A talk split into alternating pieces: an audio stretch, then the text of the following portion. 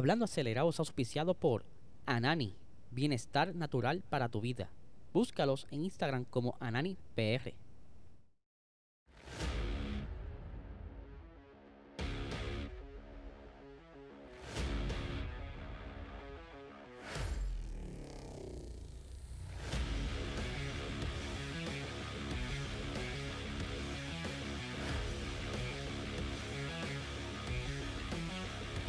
Saludos amigos Fiebre y bienvenidos a todos a otra edición más de Hablando Acelerable. Habla Liesel, espero que se encuentren bien. Estamos ya aquí a mitad de semana y tenemos varias noticias bien importantes que hablar hoy. Pero antes les digo que se suscriban a este canal, dale like, compártelo, díselo a tus amistades. Queremos llegar a los mil suscriptores y ustedes son los únicos que pueden lograr eso. Así que confío en ustedes. Bienvenidos todas las personas nuevas que están llegando al canal. Así que para mí son más que súper eh, agradecidos, ¿verdad? Porque llegan aquí. Obviamente también tenemos a nuestro auspiciado principal, Anani, el mejor canal medicinal que hay ahora mismo en el mercado. Si quieres saber más sobre sus productos, puedes visitar ananifarma.com para que entonces, ¿verdad? Te deshagas del estrés, la ansiedad, los dolores musculares, todas esas cositas y comiences bien el año. Puedes seguirlo en Instagram como AnaniPR y en Facebook como Anani es Salud. Tenemos, ¿verdad? Que arrancar el episodio con una noticia bastante triste. Eh, esta noticia salió mientras estaba grabando el día de ayer.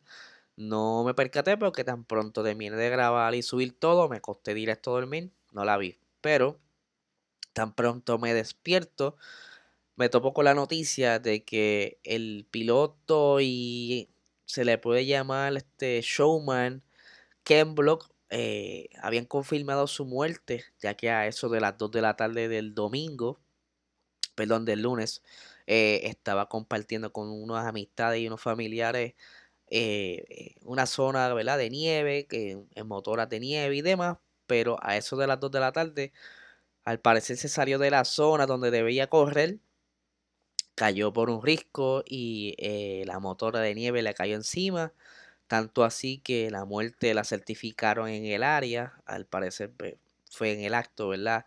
Y que esta noticia eh, fue bastante viral durante el día de ayer, ya que Ken Block es una figura grande en, el mundo de motorsports, en los rally, en los rallycross, y que ha estado haciendo colaboraciones con un montón de marcas, un montón de categorías, lo hemos visto también eh, haciendo colaboraciones con Lewis Hamilton en un momento dado, que es compitió contra un monoplaza de Fórmula 1 y él en su focus, ¿sabe? Él ha hecho bastante por la industria, una persona bastante innovadora, bien este, adelante, siempre estaba viendo anuncios, eh, buscando la manera creativa para, ¿verdad? Para hacer contenido. Eh, es bien conocido por sus videos, ¿verdad? De, de stunts o como le quieran llamarle, acrobacia.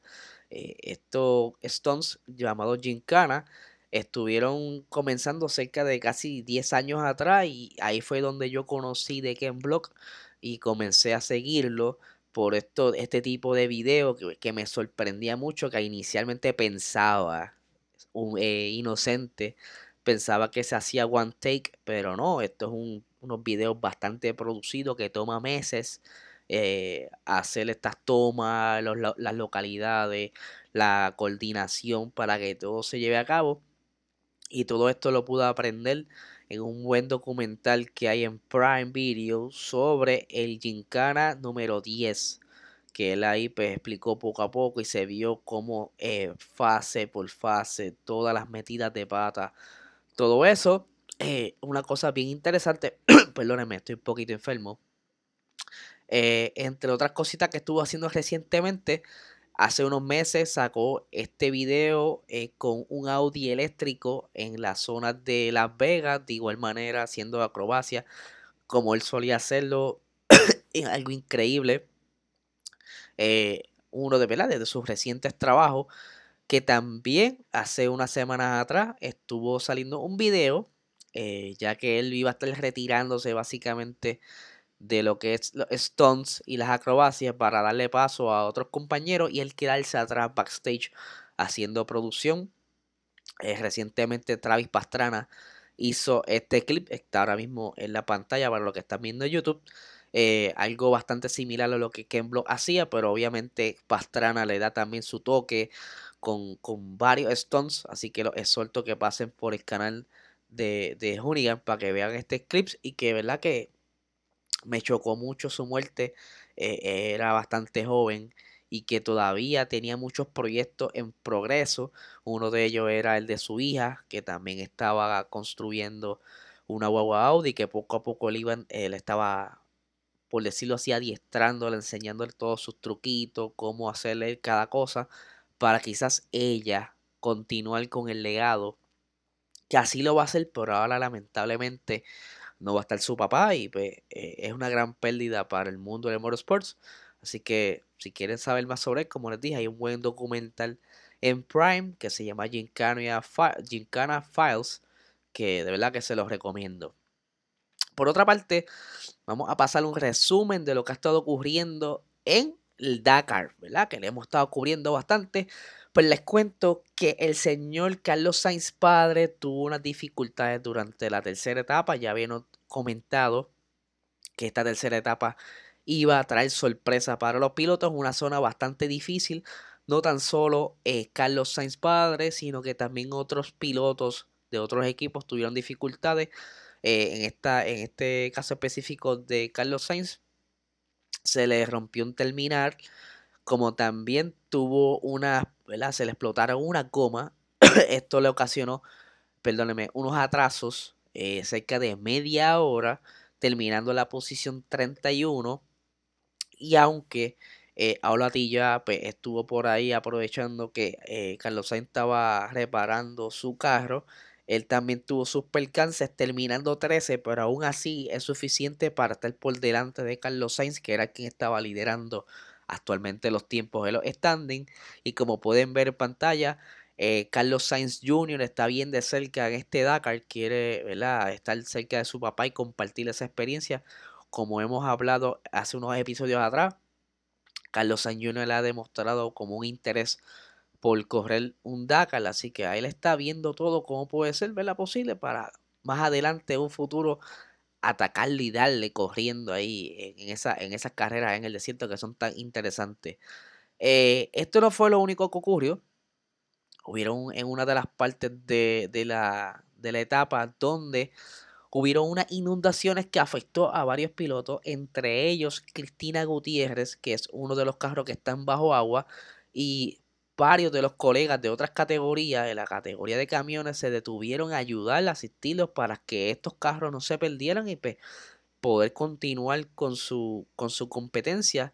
Tuvieron la suerte que estaban cerca y pudieron sacar los carros eh, fue tremendo susto para estos pilotos porque cuando pensaban que podía pasar con el carro, pues se quedaron ahí atascados y pues el agua estaba bastante fuerte, por lo que entonces pues, pudieron salir afuera y eh, solicitar asistencia de los compañeros que estaban cerca por ahí. Pero todo está cool. Eh, esto no fue lo único que se inundó. Parte del campamento también estuvo bajo agua. algo que pasa casi siempre en estas fechas. No es la primera vez que ocurre pero como que no se esperaban toparse con eso el día de ayer. Eh, ya hoy continúa las siguientes etapas, ya estaremos dándole el resumen durante el día de mañana, así que estén bien pendientes de eso. Ahora cambiemos a la Fórmula 1, que tenemos unas novedades ahí bastante interesantes, en específico de Ferrari. Desde que Ferrari, pues Binotto se va, eh, pero dejó varias cosas eh, encaminadas una de ellas es que Ferrari está buscando la manera de bajar el peso del monoplaza, que hasta el momento se le está llamando 675, eh, ya que no han dicho oficialmente cuál será el nombre, pero ellos están buscando la manera de que el peso del monoplaza esté por debajo del límite de, los 796 kilos, pero no quiere decir que va a correr por debajo del límite legalmente. Ellos quieren mantenerlo por debajo del límite para entonces eh, balancear este peso en los circuitos con, por decirlo así, contrapeso, como si fuese un BOP, para entonces ayudar al balance de carro, tanto aerodinámico como el de las gomas, para que para ver de qué manera pueden resolver la situación que tienen de alta degradación en la zona delantera. Ellos piensan también que esto será parte de la solución. A esto se le añade otras novedades que están trabajando y ellos reaccionan a esto ya que en el paddock antes que acabara la temporada se estaba hablando unos rumores de que ya Red Bull tenía un chasis mucho más liviano para esta temporada. ¿Y qué pasa? Como bien saben, Red Bull fue de los más que sufrió sobrepeso durante la temporada pasada, específicamente los comienzos. Por eso que Ferrari pudo tener cierta eh, ventaja sobre este equipo en cuanto a velocidad punta, porque estaba bastante eh, pesado el monoplaza Red Bull y al igual que otros equipos, solo que Red Bull logró enfocarse en, encontrar velocidad en la pista, eh, bajando de peso ese monoplaza, ya que la aerodinámica estaba bastante perfecta, por decirlo así. Y ya eh, Ferrari quiere eh, aprovechar también, quizá emulando lo que hizo Red Bull para ver de qué manera con los caballos de fuerza que van a poder utilizar en la siguiente temporada, combinándolo con un monoplaza más liviano, pudiera ser la solución a la velocidad punta y darle la batalla a Red Bull y posiblemente al regreso de Mercedes. Así que tendremos una muy buena batalla esta próxima temporada, ya que como estamos viendo, ambos equipos están trabajando arduamente para tener lo necesario para estar a flote y no quedarse atrás y seguir luchando, mira, por esas posiciones. Así que Corillo, este es el episodio de hoy. Espero que les haya gustado. Como lo estaba diciendo al inicio de este episodio, les sugiero que se suscriban. Esto nos va a ayudar un montón a que continúe el algoritmo sacándonos de este hoyo, ¿verdad? Digital para seguir llegando a más personas. Ya lo saben, así que recuerden. Eh, Pueden escucharlo también a través de cualquier plataforma de audio podcast. Y nada, gente, no le quito más tiempo que eh, tengan excelente día.